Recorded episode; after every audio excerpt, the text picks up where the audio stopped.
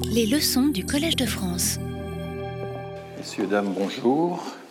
Voici donc la dernière séance de la série de cette année, la dixième et dernière séance. Je pense que l'an prochain, d'abord, je trouverai un horaire un peu plus tardif, qui sera peut-être plus facile pour certains d'entre vous. Et puis, euh, je pense que je vais traiter, c'est d'ailleurs ce que j'avais annoncé, les politiques migratoires. Ce sera le sujet de, l'année prochaine. Donc, euh, je vais terminer un certain nombre de considérations entamées dans le cours précédent, passer ensuite à, la question des comparaisons internationales dans la mesure de l'intégration, et puis esquisser une conclusion qui sera euh, nécessairement euh, provisoire, imparfaite, enfin, on va faire au mieux. Alors, la mesure de l'intégration représente un, défi méthodologique, mais aussi conceptuel, et je parlerai des difficultés conceptuelles de cette notion, j'y reviendrai évidemment, mais enfin, je vais tout de suite me centrer sur les différentes formes de, mesures qui circulent finalement euh, dans euh, euh, la statistique publique, dans les comparaisons internationales, mais également assez souvent dans les médias, dans les sondages. Euh, et je crois qu'il est important que vous puissiez, désormais, chaque fois que vous verrez ce genre de données, être capable de dire, mais tiens, qu'est-ce que c'est? Est-ce que c'est une mesure brute? Est-ce que c'est une mesure instantanée? Est-ce que ça suit les progrès au cours du temps? Est-ce que je crois qu'il est important d'opérer un certain nombre de distinctions fondamentales pour euh, prendre la mesure de la mesure, en quelque sorte, comprendre euh, euh, comment elle est, fabriquée. Alors, ce que l'on trouve évidemment la plupart du temps, très généralement, parce que c'est ce qu'il y a de plus simple, c'est ce qui est, et c'est souvent très intéressant, hein, nous en verrons des exemples, c'est simplement la comparaison des performances ou des comportements ou des situations des immigrés d'un côté, des natifs de l'autre, ou bien des enfants d'immigrés, des enfants de natifs de l'autre, bref, mesurer les écarts bruts instantanés. Et vous avez ça, par exemple, quand dans l'enquête PISA de l'OCDE, eh bien, vous avez les résultats scolaires comparés euh, des enfants en fonction de leur origine. Voilà un exemple de ces statistiques, donc qui ne manquent pas d'intérêt, mais euh, euh, dont il faut néanmoins percevoir les limites. Ce qui est beaucoup plus difficile, en effet, c'est de suivre l'évolution des écarts au fil du temps. Alors, il y a deux façons de le faire, euh, et les statisticiens euh, euh, distinguent les études prospectives et les études rétrospectives. L'étude rétrospective, c'est ce qui est le plus facile. Vous prenez un échantillon de la population, vous l'interrogez et vous la soumettez en quelque sorte à un questionnement biographique. Vous lui demandez de reconstituer, euh, si possible en le datant, euh, un certain nombre eh d'étapes qui ont été euh, voilà, les diplômes qui ont été obtenus, ou l'année de séjour, l'année d'entrée en France. vous essayez d'avoir, de dater finalement la chronologie familiale, résidentielle, professionnelle, euh, etc. Euh, l'acquisition de la nationalité s'il y a lieu, enfin bref. Et euh, ceci, évidemment, c'est une mesure qui est forcément tronquée, puisque par définition, vous interrogez les migrants qui sont encore là et qui sont encore vivants, vous interrogez les survivants, et les survivants à l'instant T. Et ceci ne donne pas une mesure complète du processus d'intégration, puisque, par exemple, cela ne prend pas en compte tous les immigrés qui sont rentrés chez eux, et à peu près un tiers sont rentrés chez eux, soit parce qu'ils ont réussi, euh, ils ont atteint leur objectif, soit parce que, euh, et la plupart du temps c'est ça maintenant, euh, ils, passent leur retraite au pays d'origine. ils peuvent aussi d'ailleurs très bien rentrer chez eux parce qu'ils ont échoué. Donc la mesure de l'intégration, quand on prend les personnes qui, les, les immigrés survivants au sens démographique du terme, c'est-à-dire toujours présents, et toujours présents sur le territoire, euh, est forcément tronqué. Hein, il y a une troncature comme disent les statisticiens, qui crée un certain nombre de biais et qu'il existe des méthodes pour corriger ces biais. Je ne vais pas entrer dans ces détails-là. Ça, c'est la méthode rétrospective. Et puis vous avez aussi une méthode beaucoup plus coûteuse, beaucoup plus difficile, qu'on appelle prospective, non pas parce qu'elle permettrait de prévoir le futur, c'est un sens très particulier de prospective, ça consiste à suivre les gens au fil du temps. Ça consiste à organiser des enquêtes longitudinales qui réinterrogent les mêmes personnes à plusieurs reprises au fil du temps. Il existe très peu d'enquêtes de ce genre en France parce que c'est très coûteux. C'est très coûteux de garder sous observation un échantillon de personnes, de les maintenir sous observation, d'avoir, euh, d'entretenir, euh, euh, de conserver les changements d'adresse, par exemple d'être informé sur les changements d'adresse. Or, les migrants sont des gens qui bougent beaucoup par définition. Et puis, c'est une enquête répétitive et donc qui coûte cher. Alors, il en existe. Il, y a une enquête de petite dimension, mais qui s'appelle ELIPA, enquête euh, sur euh, euh, donc l'intégration des primo-arrivants, enquête longitudinale sur l'intégration des primo-arrivants, ELIPA, qui avait été lancée il y a une dizaine d'années par le ministère des Affaires sociales, qui a été ensuite transféré au, service statistique du ministère de l'Immigration et qui n'a pu durer que 3-4 ans. Il y a eu trois interrogations au total, ce qui portait sur toutes les personnes qui avaient signé le contrat d'accueil et d'intégration une année donnée. Et ensuite, on les a réinterrogés au fil du temps. Et c'est intéressant puisqu'on voit euh, eh bien, euh, à quelle vitesse, euh, dans quelle proportion, par exemple, ces personnes améliorent leur connaissance du français, trouvent un emploi.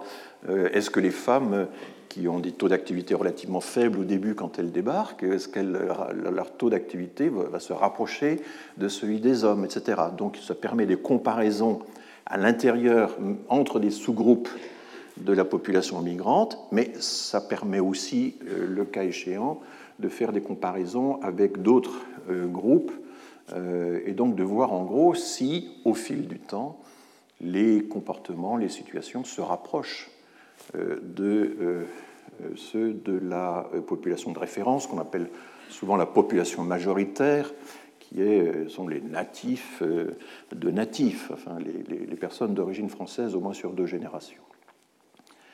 Il existe un autre échantillon longitudinal, alors d'usage beaucoup plus difficile, c'est ce qu'on appelle l'échantillon démographique permanent, qui est entretenu par l'INSEE, une source que je connais bien parce que j'en ai été le responsable pendant un certain temps. J'ai même sauvé cette entreprise qui menaçait d'être abandonnée tellement elle était lourde. Et cet échantillon démographique permanent, qu'est-ce que c'est? Eh bien, c'est le droit qu'a obtenu l'INSEE de euh, conserver pour un échantillon de la population, à peu près 1% de la population française, ce qui est énorme, euh, de conserver euh, les bulletins de recensement, des bulletins au recensement successif.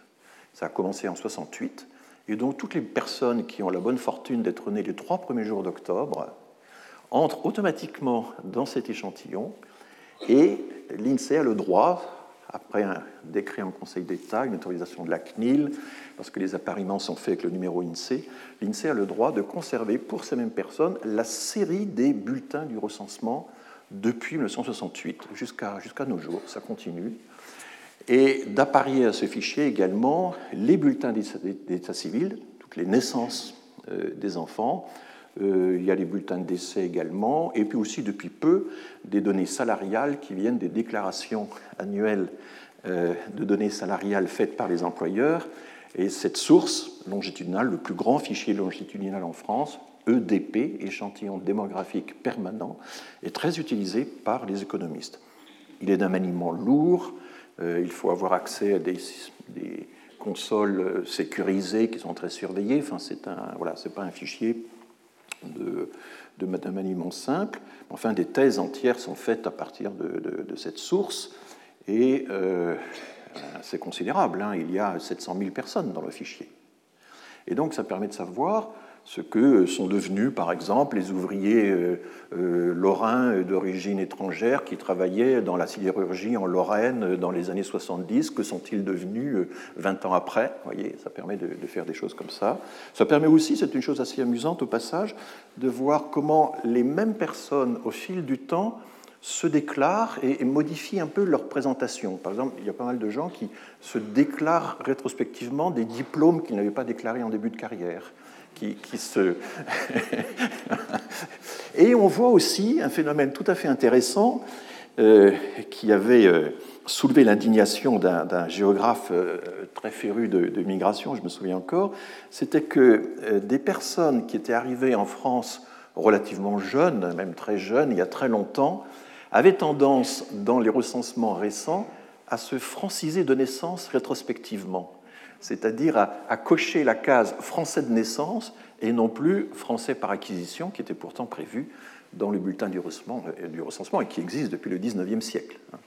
Donc, euh, euh, cette idée, bah, écoutez, maintenant, rideau, je suis comme un Français de naissance, pourquoi devrais-je encore déclarer à l'âge de 80 ans que je suis entré en France à l'âge de 5 ans? Je, cite toujours l'exemple de Françoise Giroud, née d'un père et d'une mère turque, et qui, je ne sais pas tout ce qu'elle a déclaré au recensement, j'en sais rien, mais enfin, bon, elle s'appelait Gorgi, elle a changé son nom en Giroud, et on peut imaginer qu'elle faisait partie des 15 ou 20% quand même hein, de personnes qui, euh, entrées en France très jeunes, dans la prime enfance, euh, ne cochaient peut-être plus la case français de naissance, mais tout simplement euh, euh, la case français par acquisition, mais la case français de naissance. Donc, marque, signe d'intégration, d'une certaine manière. Hein. Et le statisticien, il n'a pas à s'indigner de ça, il doit essayer de mesurer ce genre de biais, de voir dans quel sens il va, et, puis voilà. Mais je me souviens que lorsqu'on avait publié ce résultat dans un document de travail de l'INSEE, mais qui n'avait pas échappé à l'attention vigilante de tous ceux qui surveillent le travail de l'INSEE euh, concernant les il y avait eu des indignations dans les comptes. L'INSEE n'est même pas capable de savoir combien de euh, personnes de 80 ans et plus sont euh, françaises de naissance ou pas. Bon, donc cet échantillon démographique permanent est une source importante, quoique difficile à manier, de type donc prospectif, puisqu'on suit les gens au, fil du temps. une troisième étape à franchir, et ça va dupliquer ce que je viens de dire, c'est que les écarts bruts, euh, c'est bien joli, mais euh, le statisticien est quand même euh, met son point d'honneur à mesurer les écarts, toutes choses égales par ailleurs. C'est-à-dire qu'il essaie, il y a des hypothèses statistiques à la base de tout ça, mais enfin, il essaie de, de mesurer le poids spécifique de chaque facteur d'intégration. Et pour cela, d'essayer de savoir si, par exemple, les différences de résultats scolaires entre enfants d'immigrés et, enfants de natifs sont simplement dues à des différences sociales, à des différences d'héritage culturel, à des différences de, euh, de conditions de vie, euh, euh, à des différences démographiques, ou si c'est vraiment l'origine, par exemple, qui aurait un impact propre, qui serait un facteur propre pour expliquer des différences. Nous allons le voir de façon très précise euh, dans un instant. Euh, là, je donne euh, l'exemple, un des premiers à avoir fait ça, c'est Louis-André Vallet, qui est un sociologue français qui a longtemps travaillé avec l'INSEE, mais aussi avec l'ADEP, qui était la direction de l'évaluation de la prospective au ministère de l'Éducation nationale. Et il a été un des premiers à récupérer des, fichiers d'élèves et à essayer de voir, mais est-ce que origine sociale égale, à niveau, à diplôme équivalent des parents, euh, pour une même taille de fratrie, un même type d'établissement scolaire, qu'est-ce qui reste comme différence dans les performances scolaires entre les élèves euh, d'origine étrangère et les élèves euh, qui ne sont pas d'origine étrangère? Et donc, vous voyez, c'est assez récent quand même. 1996, c'est la première apparition de ce genre d'études appliquées à l'immigration. Depuis, euh, c'est devenu quelque chose de plus courant. Vous avez aussi comme autre exemple de fichier longitudinal les enquêtes génération du CEREC, Le CEREX est un centre d'études et de recherche sur les qualifications qui est, basé à, Marseille et qui prend des cohortes euh, de jeunes qui sont euh, diplômés, qui sont sortis du système scolaire une année donnée et qui essaient de les suivre au fil du temps pour voir dans quelle mesure ils s'insèrent sur le marché du travail. Hein. C'était une enquête à l'origine destinée à suivre l'intégration, l'insertion sur le marché du travail.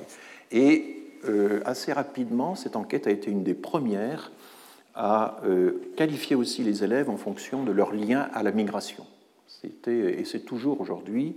Euh, il y a plusieurs enquêtes génération, il y a plusieurs panels. Alors, dans, le, dans la statistique privée, on utilise souvent le mot panel pour désigner ces échantillons longitudinaux qu'on suit au cours du temps, mais panel a aussi un sens beaucoup plus large que l'ensemble des enquêtés qu'un institut de sondage a réussi à, rassembler, dans lequel il puise soi-disant euh, ces échantillons soi-disant représentatifs. Il y a tout un voilà. Donc moi je n'utilise pas le mot panel, mais les économistes par exemple parlent beaucoup de panel. L'économétrie des panels, c'est en fait une économétrie et des calculs économiques qui euh, s'appliquent à des euh, échantillons que l'on suit au fil du temps et que l'on essaie de garder sous observation. Bah, le problème, c'est que c'est très difficile de garder sous observation les personnes pendant euh, euh, dix ans, par exemple. Il y a une érosion euh, de l'échantillon qui est considérable, et cette érosion, elle est, elle est, problématique. Est-ce qu'il faut remplacer les gens qui ne sont pas là par d'autres? Est-ce qu'il ne faut pas le faire? Enfin, bon, Je n'entre pas dans ces... Tout ceci est beaucoup plus compliqué qu'on ne croit. Hein. Ça, n'est pas... ça ne s'improvise pas et il faut, il, y a vraiment des, il faut vraiment des professionnels solides pour faire évoluer tout ça. Et bien entendu, il y a une très grande discussion, euh, conversation euh, internationale sur toutes ces, toutes ces méthodes. Ça n'a cessé de progresser. J'ai commencé ma carrière dans le monde de la statistique en 76, je suis entré à l'INSEE en 80. Ça n'a cessé de progresser depuis et ça continue de, de progresser. Bon, donc euh, mesurer les écarts liés aux origines, toutes choses égales par ailleurs, une fois qu'on neutralise, qu'on prend en compte les facteurs socio-économiques, ce qui se fait par des méthodes statistiques euh, particulières. Et évidemment, l'idéal, ce serait de faire à la fois ceci et de le mener au fil du temps. Comment, au fil du temps, le, euh, poids spécifique des origines continue ou pas, se réduit ou pas. Euh, il y a de très rares exemples de ça, mais euh, je vous en montrerai quelques-uns. Je rappelle l'importance euh, du temps dans la prise en compte, dans, le bilan qu'on prétend dresser de l'intégration ou l'assimilation, peu importe les termes. Et je rappelle que nous avons certes d'un côté des statistiques très précises sur les permis de séjour qui sont attribués année après année, nous avons par ailleurs des inventaires, le stock, comme disent les immigrés, qui sont euh, effectués au moment des recensements ou au moment de certaines grandes enquêtes, comme l'enquête emploi. Euh, mais euh, la statistique des flux, elle est tout de même problématique parce que, alors d'abord, il faut veiller à ce qu'on ait tous les flux et tout. Ici, là, il s'agit des permis de séjour d'au moins un an qui sont attribués pour la première fois à des non-européens. C'est le fameux fichier AGDREF, c'est ce qui est publié chaque année au mois de janvier par le ministère de l'Intérieur. Mais quand on voit les titres euh, attribués en 2013, 2014, 2015, etc., il faut comprendre qu'en réalité, une bonne partie de ces titres, et là je n'ai montré que les titres familiaux, une bonne partie des titres familiaux sont en réalité accordés à des gens qui sont là depuis longtemps, depuis très longtemps, parfois 5 ans, 10 ans, 15 ans. Et on n'a pas, euh, contrairement à ce que font les États-Unis, on n'a pas un une ventilation précise de ces données entre ceux qui viennent d'arriver, qui sont vraiment des primo-arrivants, et ceux qui euh, sont passés par toutes sortes de procédures et finissent par obtenir, par exemple, un titre familial. Là, je, ne compte pas cette figure que beaucoup d'entre vous connaissent parce que je l'ai déjà présentée l'an dernier, je l'ai présentée dans un séminaire, dans différentes conférences, mais il faut comprendre que le regroupement familial, c'est très peu, c'est 12 000, hein, ce sont des milliers, c'est 12 000 personnes sur les 90 euh, 000 titres attribués euh, chaque année. Euh, tout le reste, c'est d'autres situations assez compliquées. À la fin, en désespoir de cause, on, accorde des titres vie privée et familiale, souvent à des gens qui sont là depuis fort longtemps. Donc, un des problèmes de l'intégration, c'est qu'en fait, en retardant ainsi la remise des titres de séjour à des populations entières importantes, on retarde aussi l'intégration. Ça, c'est un grand paradoxe. C'est que le fait, ces retards s'expliquent par des lois extrêmement dures toujours de plus en plus dures pour les, critères d'octroi du permis de séjour. Par exemple, pour faire venir son conjoint, si vous êtes étranger, il faut avoir une certaine surface d'appartement, il faut avoir un certain niveau de ressources, euh, des choses de ce genre. Si euh, votre enfant est français, parce qu'il est né en France, euh, il faut attendre l'âge de 13 ans pour pouvoir faire la demande d'accès à la nationalité française, enfin de reconnaissance de sa nationalité française, etc. etc. Donc, euh, tous ces temps d'attente, qui sont extrêmement longs, eh bien, retardent l'intégration, parce que pendant tout ce temps-là, les gens sont dans des positions vulnérables, ils accumulent des papiers pour démontrer qu'ils sont présents, euh, euh, ils ont des, ce sont des preuves de présence, on appelle ça les preuves de présence, résidentielles, médicales, scolaires, etc., etc., professionnelles, mais dans des situations de grande précarité, puisque je rappelle que les sans-papiers passent leur temps à accumuler des papiers pour obtenir leurs papiers. Voilà un peu la situation actuelle. Et tout ça, au nom de l'intégration, évidemment, retard de l'intégration. Et on le verra tout à l'heure, l'OCDE a rédigé des analyses sur le cas français et il dit qu'une des particularités de la France, c'est le retard qu'elle met à attribuer, euh, c'est le retard dans l'insertion sur le marché du travail, c'est le retard qu'elle met à attribuer des titres, des populations euh, équivalentes dans d'autres pays auraient obtenu beaucoup plus tôt un titre de séjour, un titre euh, pour des raisons de travail, euh, d'asile, humanitaire, etc. En France, on compartimente les catégories de motifs et du coup, on retarde beaucoup l'attribution. Donc en fait, il y a beaucoup de régularisation dans tout ça et, qui prennent du temps. Donc l'intégration voilà, prend du temps et je vous en donnerai des exemples tout à l'heure. Alors commençons par euh, euh, exposer quelques euh, résultats qui comparent les, la situation, là en l'occurrence sur le marché du travail, des personnes en fonction de leur origine. Et ceci vient de l'enquête Trajectoire et origine, 2008, c'est un peu ancien. Je vous rappelle que cette enquête est en train d'être. Il y a une deuxième édition de cette enquête qui se fait en ce moment, et on n'a pas encore les résultats. Mais on peut également avoir l'équivalent de ces résultats grâce à l'enquête emploi de l'INSEE qui euh, euh, nous permet aussi de savoir si les personnes euh, sont. de quel pays ou groupe de pays les personnes sont originaires. Et là, vous avez sur le même graphique le taux de chômage des hommes et vous observez cette chose euh, évidemment euh, accablante que la seconde génération a des taux de chômage systématiquement plus élevés que la première. Hein, c'est quand même très très net. C'était la situation en 2008. C'est juste le début de la crise économique, la crise des subprimes. Et dans les années qui suivent, les écarts vont encore euh, s'aggraver entre les immigrés et la population majoritaire, les, Français nés de Français. Hein.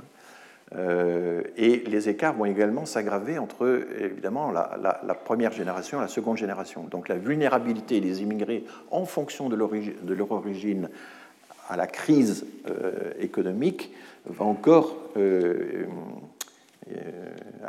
aiguiser les, écarts qui sont déjà très imposants ici. Et vous voyez que les, les écarts sont un peu moins important pour les Algériens. C'est une immigration beaucoup plus ancienne et donc la seconde génération euh, issue euh, de, l'immigration algérienne est en moyenne plus âgée que dans les, autres, groupes. Les Turcs, c'est une immigration plus récente, mais enfin, il y a aussi des comportements peut-être particuliers à la Turquie, ça, on le, aux immigrés d'origine turque, on, le verra tout à l'heure, c'est une présomption euh, assez forte. Donc voilà une, première euh, comparaison, et ça, ce sont des comparaisons brutes. On n'a pas, c'est pas toute chose égale par ailleurs. Il n'y a rien de, temporel. Simplement, on compare deux générations, ce qui, euh, évidemment, ce ne sont pas les mêmes personnes prises à deux moments du temps. C'est vraiment deux générations différentes. Et voici le taux de chômage des femmes. Et là, vous voyez qu'en gros, le taux de chômage des femmes est à peu près du même ordre dans les deux générations. Euh, et, même, dans le cas de, des, enfants de l'immigration asiatique, les femmes ont un taux de chômage très inférieur à celui de leurs aînés, de leur, de leur mère finalement, en moyenne. Alors que dans le cas de la Turquie, c'est l'inverse. Là, on voit qu'il y a une, une, situation très particulière de la Turquie, euh, des immigrés d'origine turque. Peut-être, mais là, il faudrait faire des études beaucoup plus approfondies et des, des monographies, je dirais même qualitatives, pour comprendre exactement de quoi il retourne. Peut-être parce qu'il euh, y a un blocage de la part des parents et euh, euh, le fait que, finalement, dans certaines familles, on, interdit aux filles de se présenter sur le marché du travail et le mariage est une, solution imposée qui, s'oppose au maintien sur le marché du travail. parce que l'effet est quand même très très fort. Hein. Vous voyez, les différences, c'est vraiment considérable. Mais enfin, vous voyez que par exemple, au sein de l'immigration algérienne ou maghrébine de façon générale, il n'y a pas tellement de différence entre euh, les générations concernant le, taux de chômage. Et là, il y a une différence filles-garçons que nous allons tout à l'heure euh, regarder de plus près.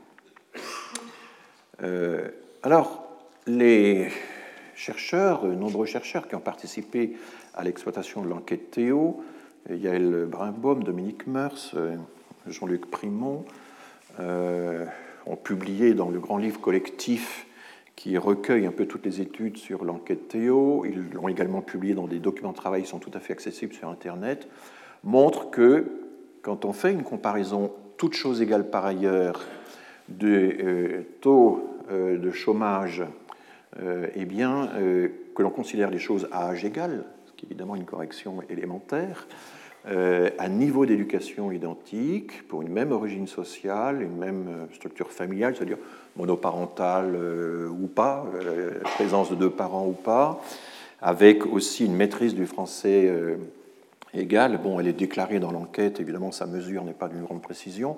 Eh bien, à ce moment-là, les écarts entre immigrés et natifs concernant le taux de chômage ou les taux d'inactivité sont divisés par deux ou par trois. C'est vraiment une réduction considérable, sauf pour l'origine turque où les écarts se, se maintiennent fortement. Bon.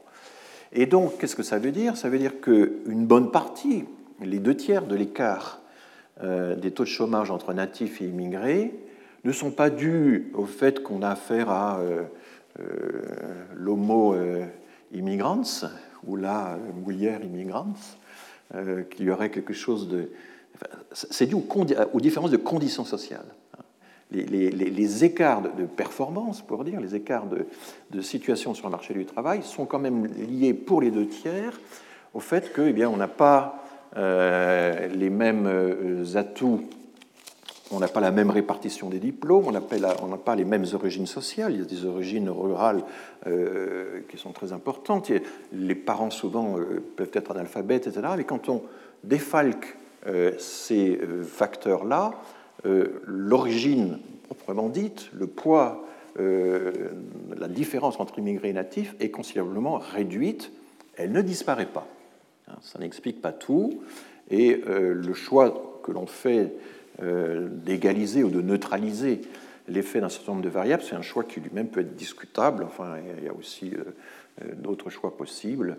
Là encore, j'avance progressivement et d'exemple en exemple, on va voir essayer de comprendre ce qu'il en est. Voici, alors c'est un schéma un peu, un peu compliqué, j'ai essayé de le simplifier au maximum, de le rendre lisible au maximum. Voici, euh, toujours par les mêmes auteurs, mais euh, j'ai essayé de convertir ça en, diagramme lisible, euh, un exemple d'analyse, toute chose égale par ailleurs. Alors, le principe consiste à prendre, ce sont les points bleus, à prendre une situation de référence.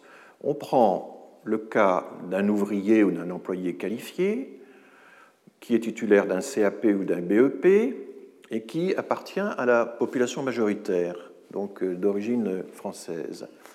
Euh, il euh, n'a pas suivi de cours payants dans sa jeunesse.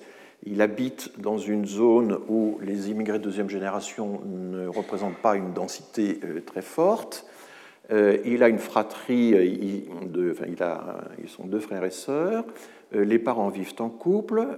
L'enfant disposait d'une pièce isolée pour travailler.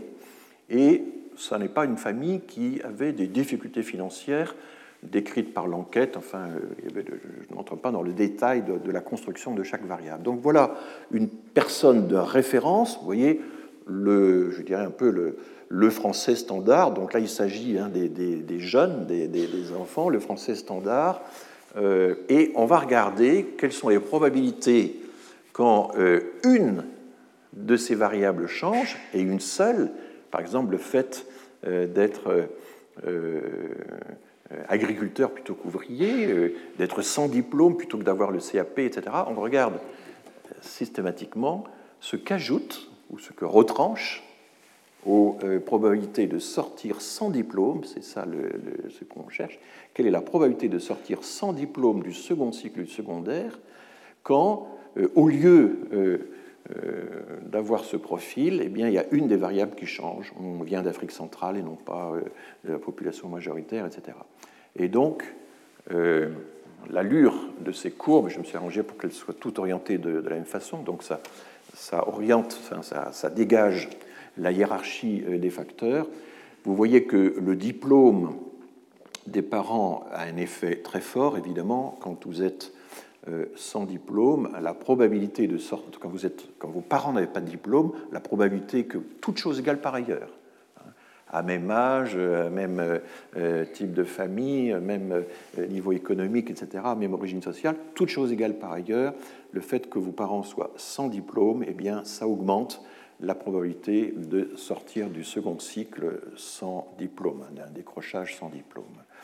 Euh, et ça l'augmente de 1,3 fois, euh, ça, augmente de 30% hein, les chances euh, de, sortir sans diplôme. Et alors qu'évidemment, si vous avez un ou deux parents qui sont de niveau bac ou plus, ça réduit fortement les chances qu'a l'enfant de, sortir sans diplôme. Donc ça, c'est un exemple d'études que l'on fait maintenant systématiquement depuis, je dirais, une quinzaine d'années à peu près. Hein, dans euh, la statistique publique ou dans les enquêtes de recherche euh, INSEE, INED, comme celle que euh, je vous présente ici. Vous voyez que par exemple le fait d'avoir suivi un cours payant, bah, effectivement, ça, réduit les chances de sortir sans, diplôme, que le fait de vivre dans un quartier avec une forte densité d'enfants de la seconde génération augmente fortement cette probabilité. Donc ça, c'est les effets de voisinage et de, concentration des élèves dans les écoles dont j'avais eu l'occasion de vous parler euh, dans un cours précédent, c'est un des effets les plus forts. Hein. C'est vraiment. Euh, bon, alors, je ne vais pas représenter ici le caractère significatif de chacune des, variables, mais en gros, les, orientations sont, bien là. Par contre, la taille de la fratrie ne joue pas. La taille de la fratrie ne joue pas en, partie parce que lorsque la fratrie est étendue, ce qui a priori n'est pas un, bon facteur pour réussir à l'école, ce sont souvent les, les, frères aînés ou les sœurs aînées qui suppléent les parents. Hein. Et donc il y a des entraides à l'intérieur de la fratrie qui, compensent l'effet de la taille de la fratrie. Euh, c'est ce qu'ont montré d'autres analyses. Euh, évidemment, ici, ça n'est pas visible. Vous voyez aussi que le fait de vivre dans une famille, euh, d'être enfant d'une famille monoparentale, eh bien, a un effet tout à fait clair sur l'échec scolaire. Le fait de ne pas avoir de pièces pour travailler, etc. Le fait d'avoir des... Bon, tout ceci va dans le sens attendu, c'est des effets que l'on peut euh, mesurer, mais ce qui est frappant, c'est qu'une fois qu'on a contrôlé tout ça, à origine sociale égale, à diplôme des parents équivalent, etc., eh bien, il reste encore de fortes différences selon l'origine. D'où l'importance, évidemment, d'avoir ces origines dans euh, les enquêtes, ce qu'on a seulement, je vous le rappelle, depuis 2003, hein, c'est assez euh, et le problème, c'est essayer d'expliquer ça. Il y a là-dedans, effectivement, il y a une présomption mais ce n'est qu'une présomption que la discrimination, évidemment, joue un rôle, mais ce qui manque aussi, euh, et qu'on connaît bien, c'est l'ancienneté du courant migratoire. Les euh, Portugais euh, qui sont au bas du graphique et qui n'ont pas de, problème de ce point de vue-là, c'est quand même une immigration ancienne des années 60-70, alors que l'Afrique centrale, c'est une immigration toute récente. Et donc, le caractère ancien ou récent de la migration euh, est évident là. Et on aurait pu rajouter peut-être cette variable d'ancienneté du courant migratoire, mais le problème c'est que comparer ça à la population majoritaire, ça n'a pas tellement de sens. Donc euh, voilà, il y a comme ça une hiérarchie Et oui, par exemple, pourquoi l'Espagne et l'Italie fait-elles moins bien que le Portugal? Bon, c'est pas évident à expliquer. Nous allons. alors, quand ça, ce sont les fils, j'ai oublié de vous le dire, il s'agit uniquement des fils d'immigrés comparés aux fils de la population majoritaire. Et quand on prend les filles, alors je ne vais pas vous donner toutes les variables, en fait c'est très très proche pour toutes les variables, sauf pour l'origine. Et c'est là qu'on a un, problème, c'est-à-dire qu'en gros, les points, donc cette ligne orange en zigzag, vous montrent quoi? Que en général, et c'est notamment vrai pour l'immigration maghrébine, eh bien, les filles euh, ont moins de probabilité de sortir sans diplôme du, secondaire. Elles réussissent mieux à l'école. Hein. Il, y a un dimorphisme là assez net. Les filles de l'immigration maghrébine réussissent mieux à l'école que les garçons. C'est parfaitement avéré. Pendant un certain temps, on l'avait nié, mais enfin, euh, elles, euh, elles, réussissent mieux à l'école. C'est vrai aussi d'ailleurs pour les enfants des DOM. Alors, les gens des territoires, des départements d'outre-mer étaient inclus dans l'échantillon à titre de comparaison, hein, notamment pour voir si la couleur de la peau était un facteur de discrimination, ce que je vous avais montré dans le cours précédent. Donc vous voyez qu'en gros, euh, y compris d'ailleurs pour le Portugal, la plupart du temps, les, filles euh, de des, des, courants migratoires récents euh, réussissent mieux à l'école, mais nettement mieux que les garçons. Alors, on a essayé de l'expliquer docilité euh, plus forte du système scolaire. Mais enfin, la docilité, c'est une variable sociale qui, dont il faut évidemment expliquer l'origine. Euh, contrôle sur les filles plus fort que sur les garçons de la part des parents. Euh, bon, il y a aussi des ambitions de la part des, jeunes d'immersion maghrébine pour aller dans des, des professions plus financières ou plus économiques, euh, ou dans les services, etc., alors que les filles vont, vont entrent davantage dans la fonction publique.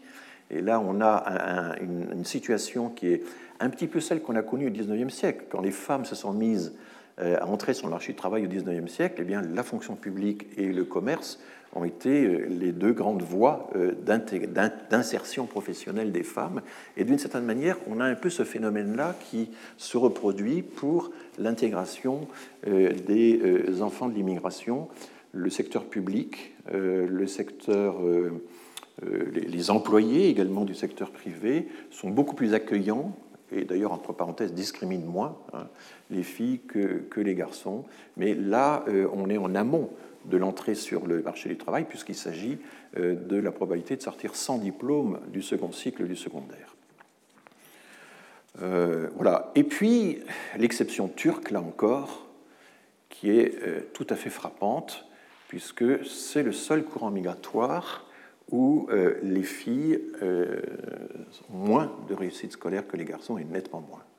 Donc là, quand on voit un phénomène comme ça à part, alors Michel Tribala, déjà dans l'enquête euh, MGLIS euh, qui euh, remontait à 1992, avait déjà signalé qu'il y avait un peu une exception turque.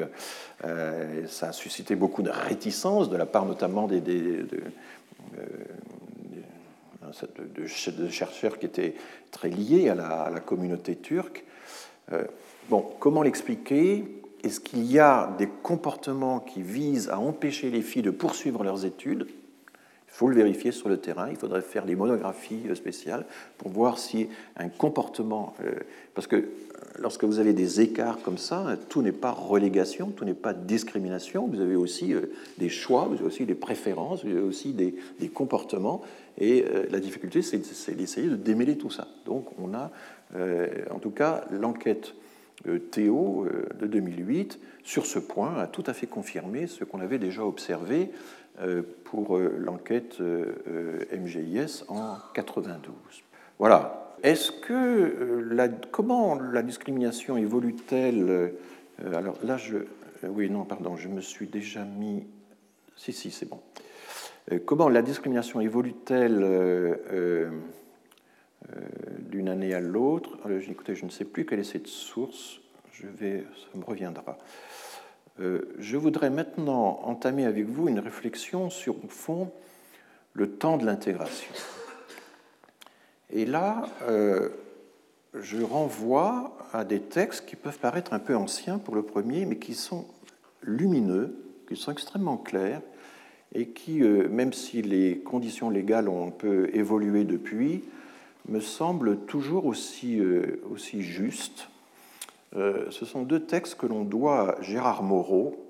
Gérard Moreau a été le directeur de la population et d'immigration, la fameuse DPM, au ministère des Affaires sociales entre 1985 et 1997. Il a aussi un passé militant, c'est un des cofondateurs du GISTI dans les années 70. Euh, il a fait ensuite carrière, enfin, il s'est ensuite retrouvé à la Cour des comptes, et c'est un des très bons connaisseurs de la question euh, migratoire, et chacun de ses articles mérite vraiment une lecture attentive. En tout cas, je vous conseille euh, ces deux articles. Il y en a un qui a été publié dans la revue Plein droit, qui est la revue du GISTI, comme vous le savez peut-être, et qui est là, au fond une explication, une réflexion très large sur ce que c'est que la condition d'assimilation qui est exigée pour acquérir la nationalité française. Et puis, en amont de l'acquisition de la nationalité, il y a la fameuse question de, l'intégration.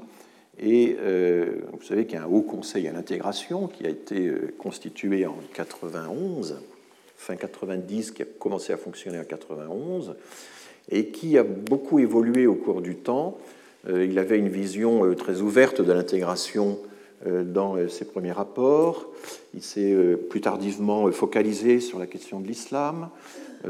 Bon, des études ont été faites sur les variations du, Haut Conseil de l'intégration en fonction de sa composition, mais là, je n'ai pas le temps de, J'y reviendrai dans le cours de l'année prochaine sur les politiques migratoires, parce que c'est un élément important de la politique migratoire française. Alors, dans ces euh, notes sur euh, l'intégration, Gérard Moreau insiste sur le fait qu'il y a un temps long de l'intégration, mais il y a aussi un temps court de l'insertion. L'insertion, c'est euh, ce dont il faudrait s'occuper, dont il faut s'occuper tout de suite.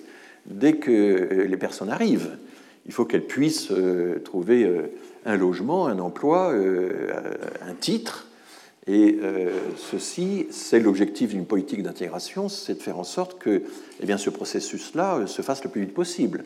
L'objectif d'une politique d'intégration, c'est de raccourcir euh, la durée d'intégration en,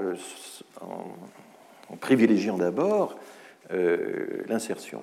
L'intégration, c'est un temps beaucoup plus long. Hein. Et Gérard Moreau explique au fond, l'intégration des grands-parents, ça n'est plus qu'un souvenir, et au bout de deux, trois générations, l'intégration euh, peut se faire, mais ça, c'est un temps long sur lequel le politique n'a pas nécessairement une influence euh, très forte. Et le problème, c'est que parfois, on, pense que en réduisant les flux migratoires là dans l'instant, et on arrive en fait qu'à les contenir, hein, j'ai déjà montré ça plusieurs reprises, on arrive à contenir, à stabiliser les flux, mais les diviser par deux, par trois, par dix, ce que plusieurs politiques ont prétendu faire, ça n'a jamais marché. C'est totalement impossible. Hein. Pour la bonne raison que la plupart des personnes qui entrent, entrent parce qu'elles en ont le droit. Enfin, ce n'est pas en raison de, de, la conjoncture économique. Je ne vais pas m'étendre là-dessus, j'en ai suffisamment parlé. Et donc, du coup, euh, l'intégration elle euh, euh, donc a plusieurs temporalités et on se trompe parfois quand on prétend agir sur le court terme pour euh, régler la question de l'intégration. Alors là où le, le contresens est total, c'est quand on exige la forme extrême de l'intégration d'entrée de jeu. C'est quand on dit, mais il y a un devoir d'assimilation, il faudrait que les gens s'engagent dès leur entrée à s'assimiler. Ça figurait dans le programme de Nicolas Sarkozy, dans sa tentative de reconquête du, de, la présidence euh, avant les, primaires de la droite. Euh, c'était le point fort, un des éléments forts de son, dans, la, surenchère que, l'on peut faire en disant, enfin, du, toujours plus. Il y, avait cette idée, mais exigeons euh, un, devoir d'assimilation, d'entrée de jeu. Eh bien non, l'intégration, ça réclame du temps, et, et dans l'histoire, dans le passé, ça s'est toujours fait à force de temps, mais évidemment, les politiques euh, sont capables euh, d'essayer de, de, raccourcir ou d'aménager euh, ces, deux phénomènes. Alors, regardons de façon précise le problème de l'insertion, regardons ce qui en principe devrait relever du temps court, mais qui finalement pour certains relève quand même du temps long. Regardons comment les migrants subsahariens s'installent au fil des années en France. Donc là, vous avez une enquête euh, tout à fait particulière. À l'origine, il s'agissait d'étudier la diffusion du VIH, de l'hépatite B, les problèmes de santé en général dans les parcours de vie des migrants subsahariens vivant en Île-de-France. Et euh, c'est une enquête euh, très vaste qui a été financée par l'Agence nationale de recherche sur le sida, la NRS, dans 74 structures de santé une enquête remarquable, mais qui au fond, du coup, nous donne, et c'est une des rares sources d'informations longitudinales, parce que les personnes ont été euh, interrogées à plusieurs reprises, et également euh, il y a eu des questionnaires rétrospectifs. C'est une des rares enquêtes qui nous décrit de façon un peu précise les conditions d'insertion pour les groupes qui ont les plus grandes difficultés, hein, les subsahariens en l'occurrence. Et ceci se représente par des courbes euh, ça a été publié dans le bulletin Population et Société en 2016, c'est très facile à trouver sur Internet. Quelle est la proportion de migrants subsahariens qui obtiennent au fil des ans un titre de séjour durable, un titre de séjour d'au moins un an? Et vous voyez que c'est différent selon les femmes et les hommes. Les femmes, d'une certaine manière, sont plus suivi et mieux suivi que les hommes, notamment à travers le système de santé. Hein, ça, c'est une des particularités. Il y a aussi le fait qu'il y a des enfants, etc. Donc il y a une prise en charge des femmes qui se fait mieux que celle des hommes. Mais que nous dit ce graphique? Eh bien, il nous dit que euh, pour que la moitié au moins, 50% des femmes obtiennent un titre de séjour, il faut en moyenne 3 ans. Pour, pardon, pour euh, que les hommes, la moitié des hommes, obtiennent un titre de séjour, il leur faut 4 ans. C'est long, hein, pour une moyenne. C'est une moyenne. Et vous voyez que si on regardait par exemple euh, les trois quarts, combien de temps faut-il attendre pour que les trois quarts des migrants subsahariens obtiennent un titre de séjour? C'est 10 ans. On est dans, cette zone-là. Et par contre, euh, on a déjà 90% des femmes qui ont un titre de séjour. Donc ces courbes, évidemment, sont, sont cumulatives hein, par définition, mais euh, alors quand on euh, pousse l'investigation un peu plus loin et qu'on se dit, mais combien de temps faut-il pour que ces migrants subsahariens soient réellement installés? Et là, la définition de l'installation, c'est le fait de cumuler trois choses, mais trois choses élémentaires. Un titre de séjour d'au moins un an, un logement personnel, non pas vivre euh, chez les amis, vivre euh, chez euh, des proches, être hébergé d'une façon ou d'une autre dans un foyer, etc. Un logement personnel et puis une activité qui génère un revenu propre. Et là, vous voyez que pour les femmes, il faut en moyenne une durée de 6 ans, pour les hommes, une durée de 7 ans, avant que la moitié des intéressés puissent cumuler ces trois choses. Alors quand on regarde l'analyse de façon détaillée, ce qui n'est pas euh, fait ici, il y a aussi un ordre euh, d'acquisition de ces, données. Euh, c'est d'abord le, logement, puis non, c'est d'abord l'activité, ensuite le logement et ensuite le titre. Et dans la logique française, il faut démontrer qu'on a eu un, emploi pendant X années de façon continue, démontrer euh, qu'on a un logement, qu'on a une existence de loyer, etc. Il faut démontrer euh, la permanence de son séjour et de son activité pour avoir davantage de chances d'obtenir le titre. Il y, a une logique. Euh, voilà, donc le temps court de l'insertion peut durer longtemps. Euh, c'est un peu ça le problème pour certaines catégories. Et là, évidemment, on a un peu les catégories, euh, les, origines les plus, euh, les, plus défavorisées. alors ça, je en parlerai tout à l'heure. Alors, le processus, évidemment, de l'intégration, c'est un processus par étapes. Et là, je vais essayer de fusionner de façon un peu rapide tout ce que nous dit une tradition sociologique ancienne. Euh, a la fameuse école de Chicago euh, aux États-Unis dans les années 20 qui avait déjà commencé à le faire. Euh, et à quoi je vais ajouter finalement des considérations que je trouve intéressantes de, Gérard Moreau. Il y a un accueil immédiat. Cet accueil, il est forcément communautaire. Et communautaire ne veut pas dire communautariste. Hein. C'est tout simplement un accueil par la diaspora, un accueil dans les quartiers déjà denses en présence de, compatriotes, d'anciens compatriotes, etc. Et ceci, j'en avais parlé dans mon premier cours sur les modèles économiques de la migration. Eh bien, évidemment, ce premier accueil immédiat chez vos, vos co-ethniques, comme on appelle ça souvent dans la littérature euh, académique européenne, ça réduit le coût de l'information, le coût de l'information sur l'emploi, sur le logement des races, ça euh, euh, le coût de l'information, le coût d'information, non, pardon, et le coût d'installation. Le coût d'information et le coût d'installation, pardon pour cette coquille. Et en même temps, tout de suite, et là, ça n'est ni négociable ni contractuel, explique Gérard Moreau, qui fait un constat. Il a été directeur de la population d'immigration et, euh, suffisamment à la fois imprégné du droit, mais en même temps pragmatique, pour constater que, en fait, dès le début, euh, évidemment, l'immigré doit respecter les lois de la société d'accueil. Alors non pas les lois, la législation sur les séjours des étrangers, ça c'est beaucoup plus compliqué, hein, mais les lois de façon générale, bon, actuellement, quel est le, régime ben, il ne faut pas de polygamie, euh, pas d'excision, pas de, il, y a un certain, il y a un contrôle maintenant extrêmement strict qui est fait notamment depuis les, lois Pasqua de 1993 sur le respect d'un certain nombre de, sur, l'abolition d'un certain nombre de pratiques qui existent dans euh, certains pays d'origine. Vous savez que l'excision est répandue dans un très grand nombre de pays euh, du monde, pas seulement en Afrique. Euh, et en même temps, il y a cette espèce d'échange, mais c'est un échange un peu tacite. Vous respectez les lois, mais vous bénéficiez aussi de la protection des droits, et ça, c'est instantané si vous êtes euh, accueilli, si vous avez un titre. Les droits à la protection sociale, notamment.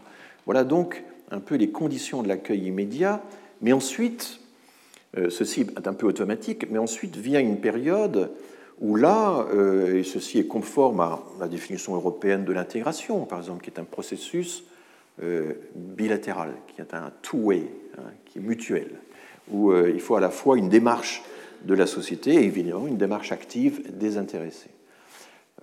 alors là, le problème, c'est qu'effectivement, la question de la langue s'impose, mais vous vous souvenez que dans certaines périodes de notre histoire, notamment dans les périodes de reconstruction, quand on avait un besoin urgent de travailleurs de force pour refaire euh, nos mines, euh, nos chemins de fer, nos ports, etc., on disait, bon, c'est pas nécessaire que pour ces travaux de terrassement ou de mineurs de fond, on sache le français, pourvu qu'ils bossent. Hein. C'était un peu ça l'idée. Et euh, des, je vous avais cité les, dialogues de la société de droit privé international, où ces choses-là paraissaient en disant bon, bah, qu'un avocat sache le français, c'est clair, mais qu'un terrassier le sache, c'est pas évident. Donc la condition de, la connaissance de la langue est quand même très élastique, et je vous rappelle que dans le droit, alors non pas de l'admission au séjour, mais le droit de la naturalisation, le défaut d'assimilation est signalé, mais euh, on explique qu'il faut connaître la langue, mais que chacun doit connaître la langue française selon sa condition. Il y a une modulation quand même importante. On comprend bien qu'on ne puisse pas exiger le même niveau de français d'une personne qui prétend exercer une profession libérale, par exemple, que, euh, ou, qui prétend être, je sais pas, occuper une chaire au Collège de France, que d'un, de quelqu'un qui fait, voilà. Mais dans la pratique, les législations récentes relèvent le niveau de français requis. Et il y a cela une raison aussi assez forte, c'est que euh, le travail euh, aujourd'hui nécessite beaucoup plus qu'autrefois la capacité à lire, à déchiffrer des, modes d'emploi, euh, à rédiger des rapports, etc., y compris dans, à tenir des comptabilités, etc. Et donc la euh, littératie, comme on dit, qui est mesurée systématiquement, et je donnerai des résultats tout à l'heure par les enquêtes de l'OCDE, la capacité à utiliser une information écrite, à la déchiffrer et à l'utiliser, c'est quelque chose qui s'est beaucoup plus répandu maintenant que, évidemment, dans les années 60 ou 70. Euh, et donc, il est normal, il ne faut pas s'offusquer du fait que le niveau de langue exigé, euh, exigible pour une insertion réussie soit aujourd'hui très supérieur à ce qu'il était euh, il y a quelques décennies. Il y a une autre observation, euh, et là ça peut être une démarche euh, inégalement active des intéressés, mais enfin ce qu'on observe beaucoup, et beaucoup de monographies l'ont montré, c'est qu'il y a une socialisation qui remonte les générations. Il y a une socialisation via les enfants. J'avais autrefois, en 92, fait une enquête sur les pratiques éducatives des familles. Et j'avais constaté que dans les familles d'immigrés, les mères persévéraient. J'avais intitulé d'ailleurs cet article Les mères persévèrent. C'était un titre très lacanien. Euh, mais personne dans la direction de l'INSEE ne s'est aperçu que c'était lacanien, évidemment. Donc les mères persévèrent, qu'est-ce que ça veut dire? Ça veut dire que lorsque l'enfant a des difficultés scolaires, les pères très vite abandonnent et c'est la mère qui se tape le travail d'aide continue. Hein. À la mère, le travail de soutien continu, l'aide aux devoirs, etc. Et puis le père, lui, il intervient dans les cas d'urgence, à l'approche du bac, à l'approche des examens. Enfin, c'était un... Mais en gros, euh, la mère en faisait deux à trois fois plus que le père quand on mesurait les durées euh, d'aide. Voilà. Et dans les familles immigrées, on voyait euh, une proportion importante des mères qui continuaient d'aider leurs enfants même s'ils ne comprennent pas euh, de quoi il s'agit, même s'ils sont incapables, euh, il n'y a pas que les parents immigrés, vous avez sans doute dû aider vos enfants à faire des devoirs de maths sans rien comprendre euh, aux devoirs en question, mais on constate que dès qu'il y a une difficulté dans le contenu de l'enseignement, les mères persévèrent davantage que les pères, et, euh, et, ceci vaut aussi pour les familles immigrées, avec ce que j'avais observé par ailleurs, le fait que euh, les frères aînés ou les sœurs aînées pouvaient suppléer les parents dans l'aide au, travail scolaire. Donc il y a toute une, en tout cas une socialisation rétrospective, et notamment l'apprentissage du français via l'aide que euh, les mères apportent à l'école. Et Gérard Moreau insiste, et d'une certaine manière, c'était un petit peu l'idée du dédoublement des classes en, en, CP, euh, la prime scolarisation est vraiment fondamentale. C'est quand même une des caractéristiques de la France. Ça avait un peu reculé pendant un certain temps, mais que euh, nous scolarisons la totalité des enfants dès l'âge de 3 ans, alors qu'en Allemagne, euh, c'est essentiellement dès l'âge de 6 ans, par exemple. Hein. ça avait beaucoup reculé, reculé à un certain moment, mais enfin, c'est grâce à des actions entamées dès la Première Guerre mondiale. Hein. C'est une des rares pratiques la scolarisation précoce est une des rares pratiques qui est née dans les milieux populaires, née pendant la Première Guerre mondiale pour les besoins des femmes qui, avaient dû travailler dans les usines pour suppléer les hommes qui étaient partis. Euh, il y a Madame Guillaumard, qui est la grande réformatrice, la grande euh, de, cette opération. Et il y avait une demande populaire d'écoles primaires précoces. Et c'est une des rares pratiques qui est remontée des classes populaires vers les classes supérieures. Au début, les classes supérieures étaient totalement opposées à ça.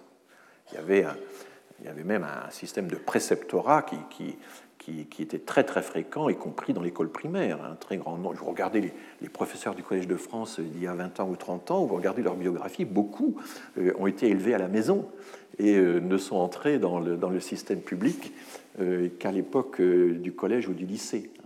C'était très courant. Et bien peu à peu, c'est tellement commode l'école maternelle que tout le monde a été conquis. Et donc c'est une des très rares pratiques que l'on peut, euh, voilà, qui s'est diffusée du bas vers le haut dans, euh, dans le système social. Il n'y en a pas beaucoup. Euh, en plus, c'est intéressant, mais l'école maternelle, l'école préélémentaire, comme on l'appelle officiellement, est une école qui est compétitive. C'est-à-dire que le, taux d'enseignement privé est très très faible dans ce secteur-là, tellement la qualité est bonne.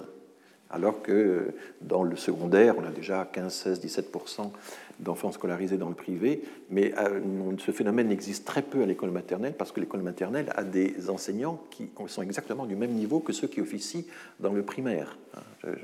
Et ça, ça fait l'étonnement de tous les visiteurs étrangers qui regardent comment notre système d'école maternelle fonctionne. Bon, donc euh, nous avons un atout là, et cet atout, il faut le, préserver, c'est ce qu'explique Gérard Moreau, et euh, les enquêtes de l'OCDE montrent bien que notamment, ce sont surtout les enfants des classes populaires qui profitent le mieux de l'école maternelle. C'est-à-dire que l'école maternelle est un réducteur d'inégalité euh, particulièrement net pour les enfants d'origine populaire, et donc aussi d'origine immigrée. On a eu très, pendant longtemps, on avait très peu d'enquêtes sur ce sujet. Il a fallu attendre un certain temps avant qu'on puisse avoir les origines des élèves euh, dans les écoles maternelles et que les, enseignants acceptent ce genre d'enquête. Il y a aussi ce problème-là. Euh, mais désormais, c'est tout à fait prouvé que la prime scolarisation est favorable aux classes populaires et notamment aux enfants d'immigrés. et puis, bien sûr, dans cette deuxième étape de l'intégration, qui dure une décennie, ou Gérard Mogro dit une demi-génération, quelque chose comme ça. C'est un ordre de grandeur, évidemment. Ça varie beaucoup selon les intéressés, mais enfin, pour fixer un ordre de grandeur, il y a euh, toute la participation à la vie sociale, et c'est pour ça que euh, j'émets de fortes réserves par rapport aux théories qui nous disent l'intégration, c'est le lien civique, c'est le lien à la nation, euh, c'est la nation qui est la source du lien social.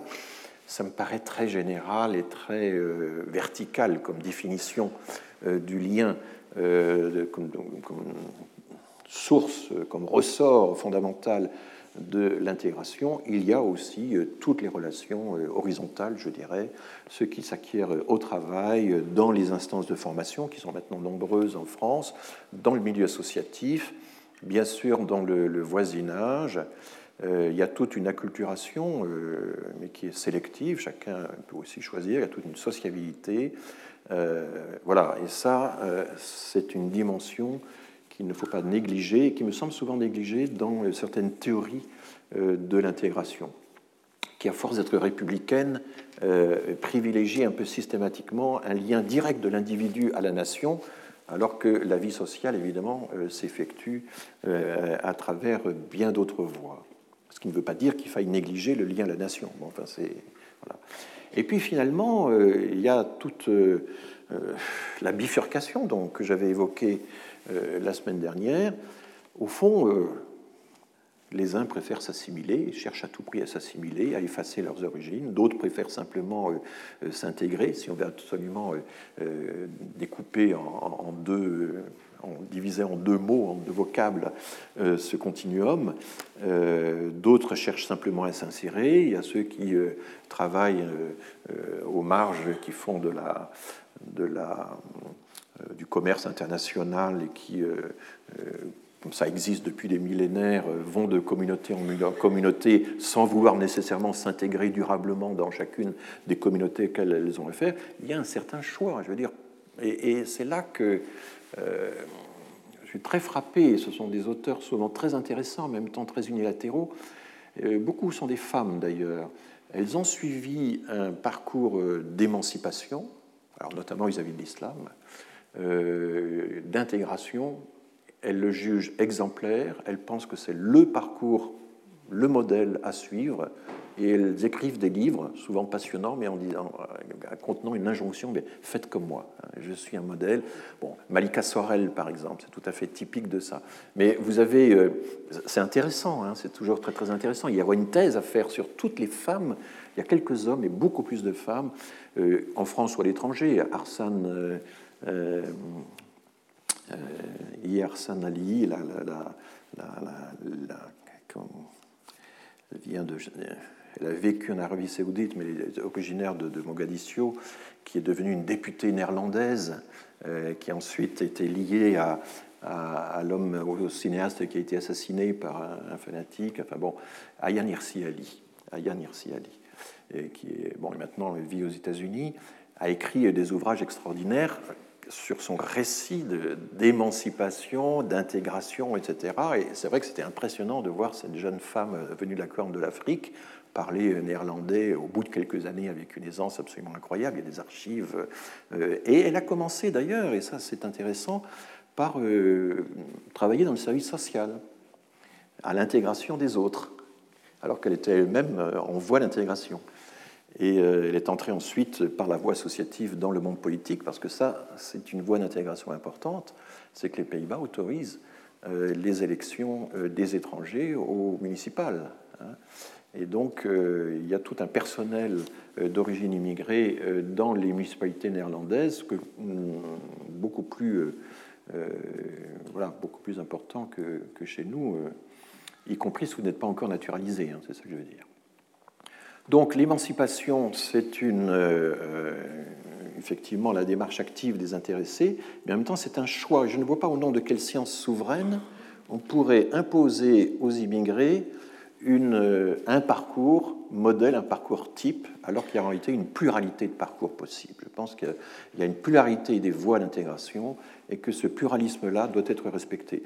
Et quand vous dites pluralisme en France actuellement, soit vous êtes rejeté du côté euh, libéral, néolibéral, bon, euh, soit vous êtes rejeté du côté du relativisme.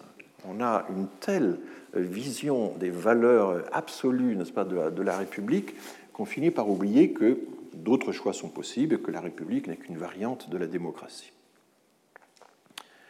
Euh, c'est un peu rapide, hein, je le dis là, mais l'idée est plutôt de vous faire réfléchir, quitte à, susciter la contradiction. Alors, est-ce qu'on pourrait régler tout ça par le contrat? Nous avons eu un CAI, puis un CIR, le contrat d'accueil et d'intégration, euh, qui a été euh, obligatoire, euh, alors à partir de, j'ai oublié, j'aurais dû rechercher la date de nouveau, 2003 par là.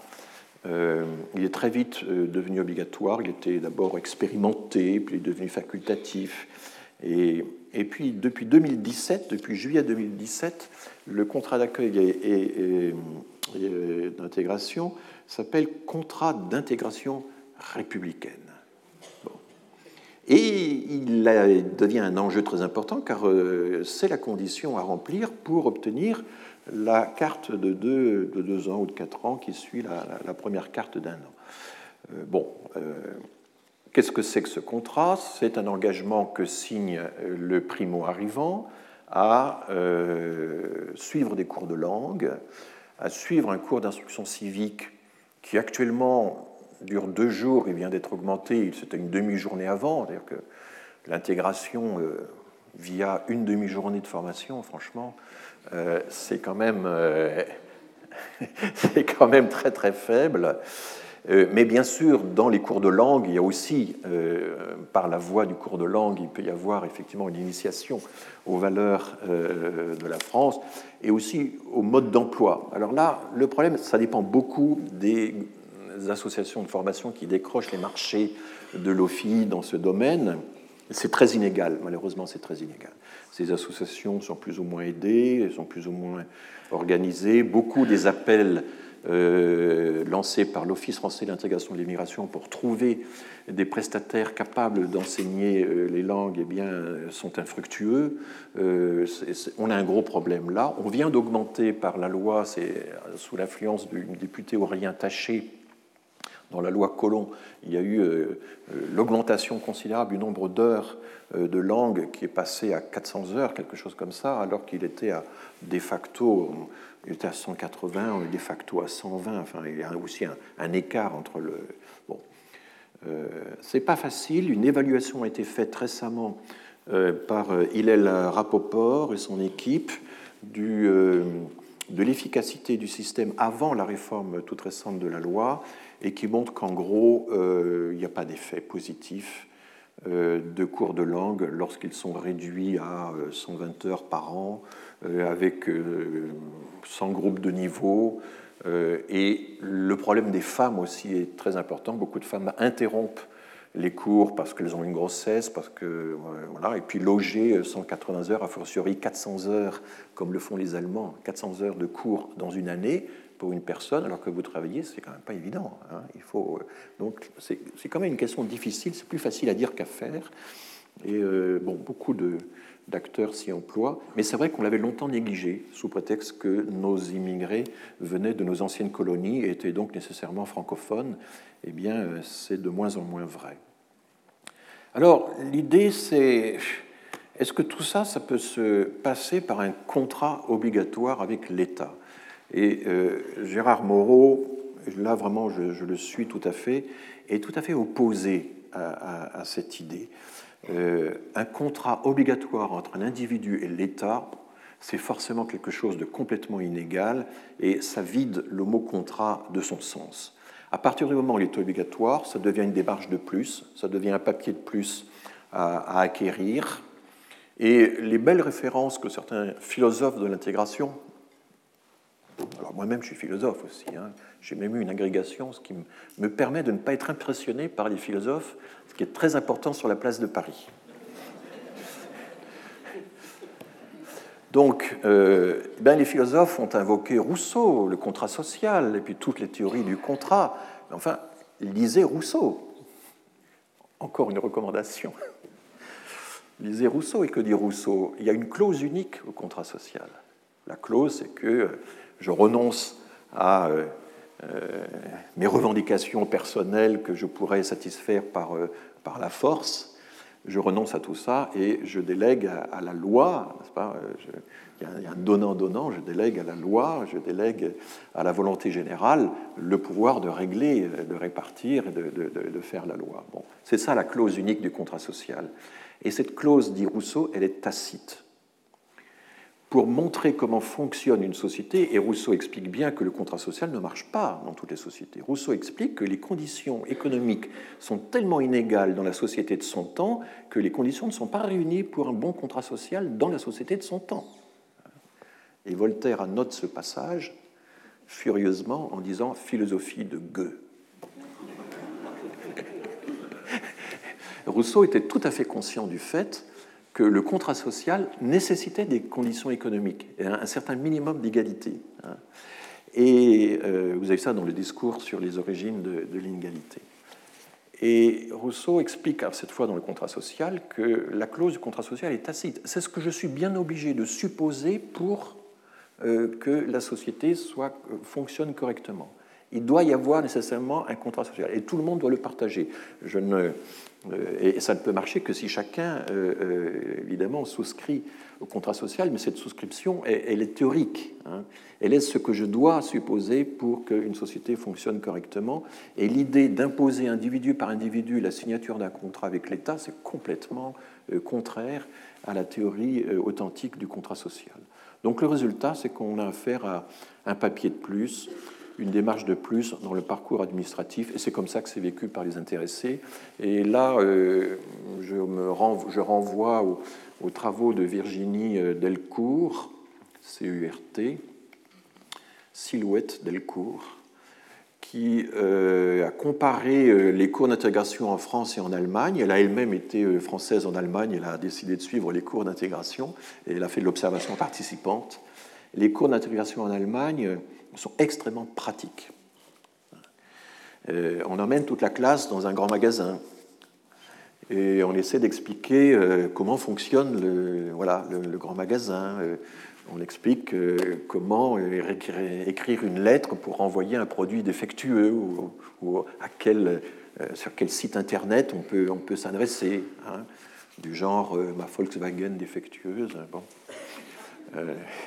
Mais il y a euh, un côté extrêmement pratique sur le mode d'emploi. Et il y a aussi l'idée qu'il faut euh, enseigner des valeurs civiques, des valeurs non négociables, les valeurs euh, égalité homme-femme, etc. C'est tout à fait présent en Allemagne également. Mais ça ne prend pas le côté catéchisme civique que ça a trop souvent en France, surtout quand c'était une journée, c'était une demi-journée, aujourd'hui portée à deux jours. Et c'est souvent à travers des des, cours de langue conçus de manière très, très pratique qu'on peut finalement initier les gens au fonctionnement de la société. Voilà, donc euh, ce contrat euh, est ce qu'il est, enfin c'est une condition de plus à remplir actuellement. Alors venons-en, est-ce que je maîtrise le temps, aux comparaisons internationales avant d'aller aux conclusions. Nous avons euh, une organisation euh, intergouvernementale, l'OCDE, qui rassemble la plupart des pays occidentaux euh, et qui euh, publie maintenant des indicateurs de l'intégration. Il l'a fait à deux reprises. La dernière édition date de 2015. Et c'est un travail, je tiens à dire, un travail extrêmement comment dire, méticuleux et précautionneux. C'est-à-dire que ça ne consiste pas à jeter en pâture comme ça des, indicateurs, etc. Il y a des, euh, avertissements méthodologiques extrêmement euh, sérieux. Il y a des mises en garde sur la comparabilité des données, sur la faiblesse des données. On sait bien que tout n'est pas mesurable et que donc ce qui est mesurable n'est pas représentatif nécessairement de tous les facteurs d'intégration. Enfin, il faut lire euh, ces textes de l'OCDE de façon minutieuse car ils sont extrêmement conscients de la difficulté de l'exercice et des limites de l'exercice. Hein. Donc moi, je vais ici vous donner une présentation qui va être forcément très, très simplificatrice, euh, mais le, texte est, nettement plus... Regardez, regardons par exemple le taux de chômage des euh, natifs comparé à celui des immigrés. Alors euh, la légende manque, mais les immigrés, ce sont les barres sombres, et les natifs, ce sont les barres claires. Et vous voyez que, euh, bon, de façon générale, les immigrés sont beaucoup plus euh, frappés par le chômage que, les natifs. Vous avez euh, des taux très très importants dans des pays en Europe du Sud. Vous avez, mais même dans des pays du Nord, le Danemark, la Suède, la Belgique, l'Allemagne, etc., où les taux de chômage sont beaucoup plus faibles, eh bien, celui des immigrés est deux fois plus élevé. Hein. en Belgique, vous voyez que par exemple, même en Norvège, hein, euh, alors la Suède, oui, la Suède est là-haut également, mais parce que ces pays-là aussi ont accueilli beaucoup plus que les autres pays des gens qui viennent par exemple de la Corne de l'Afrique ou de l'Afghanistan ou du Pakistan, et souvent ont été les seuls pays à les accueillir en Europe. Et euh, du coup, se retrouvent évidemment avec des populations dont les niveaux de qualification et d'éducation sont sont très faibles, et donc il y a un défi considérable pour ces pays-là euh, de pouvoir euh, insérer les immigrés sur le marché du travail. Mais vous voyez que la France se situe dans une espèce de, moyenne assez générale. Il y a un taux de chômage qui est presque doublé euh, par, par rapport à celui des, des, natifs. Et puis, il y a des pays qui semblent échapper au phénomène, la Slovaquie, la Hongrie, la Pologne, parce qu'ils ont très très peu d'immigrés et ce sont des immigrés essentiellement euh, euh, qui viennent de pays voisins comme l'Ukraine. Euh, ils n'ont pas du tout le même défi à, relever. Et puis vous avez, dans une toute autre catégorie, les pays anglophones périphériques, où là, il y a encore une, immigration sélective. Hein, dès l'entrée, l'employabilité est vérifiée, donc du coup, il n'y a pas d'écart entre les taux de chômage des natifs et le taux de chômage des, des immigrés. Donc voilà une comparaison euh, brute, hein, instantanée, euh, selon la classification que j'ai faite tout à l'heure, et qui euh, est déjà intéressante en soi, puisque on voit que la situation française est, assez classique. il y a des choses très intéressantes dans la publication de l'OCDE. Là, j'ai repris, en modifiant un petit peu un graphique original,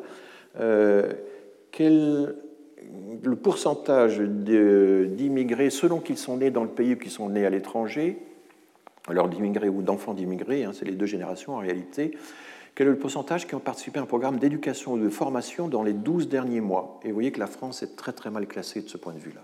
Nous sommes au bas du classement avec l'Italie et nous, nous sous-formons euh, les immigrés. L'accès des, immigrés à, à, des formations, à des programmes d'éducation de formation est nettement plus faible euh, en France que euh, dans le reste de, l'OCDE. Euh, si vous regardez le niveau moyen de littératie, donc la capacité à comprendre un texte et à l'utiliser, ou la capacité à mener un certain nombre de, calculs élémentaires et à les utiliser, évidemment, les résultats ne sont pas les mêmes selon qu'on a affaire à des immigrés qui, dans leur pays, parlaient déjà la langue euh, d'origine, la, langue du pays d'accueil, ou euh, qui parlaient une langue complètement différente. Vous voyez que la France, là encore, est vers le bas du tableau. Hein. Ces scores sont divisés en programmes. Alors ça, c'est la fameuse enquête sur les compétences des adultes qui est faite par l'OCDE très régulièrement. Et le niveau 1, c'est vraiment euh, il y a un niveau de base 0. Le niveau 1, c'est arriver à repérer quelques mots, mais sans comprendre vraiment la structure des phrases. C'est quelque chose d'assez élémentaire. Et vous voyez que euh, les immigrés qui sont euh, dans ce... Alors je pense que j'ai inversé les deux légendes. Parler dans le pays, oui, il faut inverser les deux, les deux légendes. Mais vous voyez que les, écarts sont vraiment importants c'est dans les pays anglophones qu'on trouve, euh, parce que là évidemment il y a une connaissance de l'anglais qui est forte, mais vous voyez que dès qu'on parle euh, des langues euh, étrangères, enfin des langues, différentes dans le pays d'origine, les écarts sont vraiment importants. Bon, là encore, c'est des écarts absolus, c'est des écarts bruts. Ce qui est important, c'est, je vous donnerai encore d'autres résultats, c'est les conclusions générales que tire l'OCDE de toutes ces. C'est un épais volume, il y a des dizaines et des dizaines d'indicateurs. Que nous disent-ils? Que certes, les écarts bruts, c'est moi qui le traduis ça, des immigrés sont inférieurs à ceux des natifs, que l'écart est plus sensible en Europe, parce que dans la sphère, dans le périmètre de l'OCDE, ce qui est hors de l'Europe, hein, c'est essentiellement les États-Unis, le Canada, l'Australie. Hein. c'est ça qui, euh, plus un peu le Mexique, qui, pèse peu dans la moyenne. Euh, mais les écarts partout, les écarts entre natifs et euh, immigrés se réduisent avec la durée de séjour. Donc je ne vous ai pas présenté le, détail du, mais cela fait partie des quatre ou cinq grandes conclusions générales que l'OCDE tire de ses études. Il constate aussi que, certes, détenir un diplôme du supérieur améliore évidemment les chances de succès sur le marché du travail, mais pas du tout avec le même rendement que les natifs. le rendement du diplôme sur le marché du travail n'est pas le même pour euh, les immigrés et, les, natifs. Et un dernier résultat qui euh, ne va pas de soi, qui est une des découvertes de l'OCDE, c'est que les facilités ou les difficultés de l'intégration ne sont pas liées à la proportion d'immigrés dans le pays. Les pays qui ont un, pourcentage important d'immigrés n'ont pas euh, plus de difficultés d'intégration que ceux qui ont un pourcentage faible. Ça, ça ne va pas de soi, parce que euh, le nombre de fois qu'on entend l'idée que, plus on a d'immigrés, moins ils sont faciles à intégrer hein, est, quand même considérable. il n'y a pas de corrélation entre le pourcentage d'immigrés dans une population et euh, la euh, facilité, le degré, euh, leur degré d'intégration. Ceci, c'est pour les immigrés. Et voici maintenant des résultats qui portent sur la deuxième génération. Là encore, les performances scolaires s'améliorent avec la durée de séjour de, des parents, évidemment. Ils constatent qu'une forte concentration d'enfants d'immigrés dans les écoles limite les résultats, mais seulement si les parents sont peu éduqués. Euh, si les parents sont euh, éduqués, l'obstacle est, surmonté. Or, il se trouve qu'au sein de l'Union européenne, ben, dans la plupart des cas, ces concentrations, évidemment, euh, concernent des groupes où les parents ont un faible niveau d'éducation. L'OCDE calcule depuis un certain temps un taux de résilience, c'est-à-dire le fait qu'une euh, partie des élèves, alors qu'ils viennent d'un milieu social euh, défavorisé, obtiennent quand même de très bons résultats scolaires. Euh, c'est 12% des élèves nés dans le pays, c'est 6% seulement des élèves nés à l'étranger. Bon, les années d'éducation, effectivement, évidemment, favorisent l'intégration au marché du travail. Et là, euh, il y a encore une opposition très forte entre la partie européenne de l'OCDE et la partie américaine ou euh, euh, transocéanique, disons. C'est que le chômage des enfants d'immigrés dépasse celui des enfants natifs au sein de l'UO. C'est ce qu'on a vu dans le graphique tout à l'heure, alors que ça n'est pas le cas dans les autres pays de l'OCDE. Mais ça, je vous l'ai expliqué, ce sont des pays qui sélectionnent leurs migrants il y a euh, des considérations intéressantes sur l'effet de la crise de 2008, et on voit que euh, euh, le taux d'emploi des enfants d'immigrés était beaucoup plus vulnérable à la crise que celui des natifs, et cette vulnérabilité est particulièrement forte chez les hommes. Et enfin, il y a des données sur la discrimination, la discrimination ressentie, parce que toute une série d'enquêtes ont été faites dans l'ensemble des pays de l'OCDE. Hein. Il faut bien imaginer qu'il y a 20 ans, on été incapable de, produire ce genre de données. Hein. Il y a eu un, progrès considérable des connaissances, y compris au niveau international, euh, sur toutes ces questions-là. Et une partie du progrès observable en France est due à la pression européenne ou à la pression internationale, puisqu'il a bien fallu que l'INSEE s'adapte à une demande d'harmonisation des données européennes. Je peux dire que les trois quarts de l'activité statistique de l'INSEE dans le domaine euh, de la population, enfin des, questions sociales et économiques, consiste à, exécuter le volet français euh, d'enquête internationale, d'enquête européenne, euh, d'Eurostat. voilà. Eh bien, la discrimination ressentie est beaucoup plus forte dans la deuxième génération que dans la première au sein de l'Union européenne, mais pas dans les autres, dans les pays transocéaniques de l'OCDE. Toujours pour la même raison. Là, vous voyez, les, voilà. Alors, quelques résultats d'ensemble qui contrastent toujours un petit peu l'Union européenne et l'ensemble de l'OCDE, où pèsent évidemment les pays anglophones finalement. Je ne vais pas entrer dans le détail. Une chose, un point vraiment très intéressant et qui, est signalé par les par l'OCDE, qui est un point fort de l'enquête de l'OCDE, c'est qu'un tiers des immigrés diplômés du supérieur travaillent dans des emplois euh, euh, de qualification moyenne ou faible. Donc il y a un déclassement, il y a une surqualification, et ça c'est tout le problème, notamment pour lorsque le diplôme est acquis à l'étranger. Hein, les deux tiers des immigrés travaillent à un niveau qui est inférieur à celui de leur diplôme, et ça c'est tout le problème de l'homologation ou pas des diplômes, la reconnaissance des diplômes, chose difficile parce que certains diplômes acquis dans certains pays effectivement n'ont pas euh, garantissent pas les mêmes compétences nécessairement que les diplômes internes. il y a des opérations de reconversion, on le voit pour les médecins par exemple, qui ne sont pas, pas simples. Mais enfin, euh, la France fait partie des pays qui ont commencé à travailler ces questions-là, mais, mais pas suffisamment. Même lorsqu'ils sont en emploi, les immigrés sont deux fois plus souvent sous le seuil de pauvreté, dans des logements surpeuplés. Et en gros, les deux tiers des immigrés installés depuis au moins dix ans ont acquis la nationalité du pays d'accueil. Et la France n'est pas un pays qui accorde plus que d'autres la naturalisation. On est au-dessus des, des, taux allemands mais on est euh, très inférieur à ce que font, euh, par exemple, euh, des pays comme les États-Unis ou le Canada. Donc nous ne naturalisons pas à tour de bras, c'était la, formule qu'avait utilisée Marine Le Pen un jour, nous naturalisons dans une proportion qui est tout à fait celle des pays occidentaux en général. Du coup, comment ça marche l'intégration? Et là, on arrive peu à peu à la, conclusion.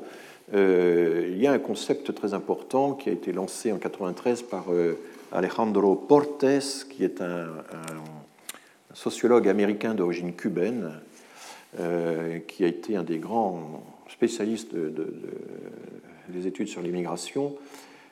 L'idée de segmented assimilation. Je vous rappelle que assimilation en anglais, le plus souvent, peut être traduit par intégration, tout simplement, parce que c'est la, la meilleure correspondance. Et l'idée, c'est qu'au fond, la société est divisée. La société est, fragmentée ou fracturée, comme vous voulez, et l'intégration ne peut pas se comprendre sans prendre en compte cette division de la société. Et il distingue trois parcours. Il y a une intégration vers le haut, upward assimilation. Il y a une intégration vers le bas, downward, euh, downward euh, euh, assimilation. Et puis, il distingue au milieu une forme d'intégration un peu mixte qui est essentiellement structurel, ça c'est le vocabulaire américain, c'est-à-dire socio-économique, mais qui euh, n'est pas aussi poussé du point de vue culturel. C'est-à-dire que ces personnes maintiennent encore des liens forts avec leur communauté ethnique, les co-ethnics, comme euh, ils le disent, et voilà. Alors cette typologie des euh, formes d'intégration, elle a fait l'objet de, critiques, de contre-analyses. Enfin, il y a des numéros entiers de revues qui ont été consacrés à ça. Vous avez un numéro du Journal of euh, Ethnic and Migration Studies qui euh, sont, sont, entièrement consacrés à la critique, à l'amélioration du travail de Portes. Je ne vais pas entrer dans le détail souvent les chercheurs se perdent un peu dans des discussions un peu académiques et byzantines qui ne vont pas nécessairement au fond des choses. Il y a eu des critiques parmi les plus intéressantes. Euh, il y a celle de Hans Vermeulen, qui est un chercheur néerlandais, Ingrid Tucci, qui, comme son nom l'indique, est une chercheuse marseillaise, qui a longtemps travaillé en Allemagne et qui parle, qui est parfaitement bilingue, que j'ai rencontré au centre Marc Bloch à Berlin, qui ont beaucoup euh, fait des analyses comparées. Et il reproche à l'étude de Portes de ne pas tenir compte suffisamment du rôle des institutions comme vecteurs d'intégration, que ce soit les écoles, les associations, ou ce que Ingrid Tucci, dans un très bel article de la Revue française de sociologie en 2013, auquel je vous renvoie, euh, appelle les routes de secours. C'est-à-dire qu'il y a des gens qui, euh, euh, bon, provisoirement, en, attendant d'obtenir l'emploi qu'ils espèrent en fonction de leur diplôme, leur formation, bon, vont, travailler comme éducateurs, par exemple. Au bout d'un certain temps, s'apercevoir que l'éducation, ben, ça peut aboutir à un diplôme, ça peut aboutir à une formation. Et finalement, euh, le milieu éducatif qui les a euh, euh, orientés vers la formation ben, sert de roue de secours par rapport à une intégration qui n'a pas été possible sur des, des branches plus classiques du marché du travail. Donc elle montre l'importance de ces roues de secours, elle donne plusieurs exemples. Voilà. Et du coup, euh, on, euh, revient à la question que j'ai explorée de façon parfois un petit peu étrange pour vous, quand je me suis intéressé à l'histoire des provinces conquises, par exemple. Euh, est-ce que la société d'accueil est elle-même intégrée? Et c'était la très bonne question posée par Dominique Schnapper dans son, grand classique. Euh, il y a l'intégration à la société, mais elle suppose une certaine intégration de la société. Ou alors on fait comme porter ses joues et on considère que bah, la société est, séparée en, strates et puis chacun s'insère dans la strate qui lui correspond, ce qui n'est peut-être pas euh, non plus. Mais du coup, on comprend bien que euh, ces difficultés d'insertion sont un formidable révélateur de nos divisions. Hein, c'est ça qu'il est intéressant de, comprendre. Euh, ce thème que la société française est divisée, qu'elle est fragmentée, vous avez vu le succès du livre de Fourquet, euh, la, France est un archipel. C'est un thème très ancien. Hein. L'idée que la France est comme un empire un peu éclaté, qui, qui, qui a dû mobiliser une force, une coercition extraordinaire pour tenir ensemble tous ces bouts de province qui ont été euh, conquises au fur et à mesure. Je vous avais décrit tout ça en détail. Et à chaque fois se pose le problème de l'intégration. Comment faire en sorte que le rattachement, souvent violent, devienne au fil des générations un attachement? Comment faire pour que l'intégration à la troisième génération paraisse de, aller de soi et que les Alsaciens, même s'ils ne parlent pas le français au bout de trois générations, soient quand même intégrés? Et là, ça relativisait certains critères comme celui de la langue. Eh bien, Eugen Weber, le chercheur américain, en a beaucoup parlé, Fernand Brodeck, je vous ai cité tout ça. Euh, et donc, on se rend compte, quand on prend euh, tout ça en compte, que le, le mythe de la France millénaire, hein, euh, espèce de cylindre rigide qu'on enfonce rétrospectivement dans le passé, est complètement contredit par les recherches historiques. Ça a été beaucoup plus laborieux que ça, euh, y compris le dernier rattachement, euh, comme celui de la Savoie, hein, qui était une annexion au départ et puis qu'on a euphémisé 100 ans après en célébrant la réunion de la Savoie à la France. Bon, eh bien, la théorie de Ronan, la fameuse théorie de Ronan sur le fait que la nation c'est un plébiscite de tous les jours, que ça repose sur le consentement des peuples, etc., c'est une théorie ad hoc, c'est une théorie tardive qui ne rend absolument pas compte de la façon dont la France s'est formée et dont la France euh, s'est intégrée. Il faut en avoir conscience. Je, suis en train de déborder un peu. Il y a une très belle lecture à laquelle je vous renvoie, c'est le grand article de Françoise Lorcerie en 94, c'est un chapitre qui analyse un petit peu tout ça de façon prémonitoire. Euh, j'ai euh, exploré au cours de ces dix séances, vous avez eu droit à 15 heures pour les plus fidèles d'entre vous, j'en reconnais, qui euh, ont persévéré, comme les maires dont je parlais tout à l'heure. Euh, vous avez eu droit à des explorations parfois un peu, un peu tentatives, un peu chaotiques. J'espère tout de même que vous avez réussi à retrouver un peu un fil rouge et une cohérence euh, dans cet ensemble et qu'en tout cas vous ressortirez euh, de ce cours avec des idées un peu rafraîchies, un peu, un peu nouvelles, et que vous poserez de nouvelles questions sans avaler euh, toutes les réponses que j'ai prétendu parfois apporter. Je, termine sur l'annonce que j'avais faite avec une certaine présomption euh, du programme que, pluriannuel que je voulais adopter. Bon, ben, j'ai cette année effectivement plus ou moins euh, étudié le parcours des migrants, leurs descendants et, préconisé une certaine approche pluraliste euh, des voies de l'intégration. L'année prochaine, ça va être un sujet euh, euh, délicat, mais les politiques migratoires, non seulement en France, mais dans d'autres pays. Merci beaucoup. Retrouvez tous les contenus du Collège de France sur www.colège-2-france.fr.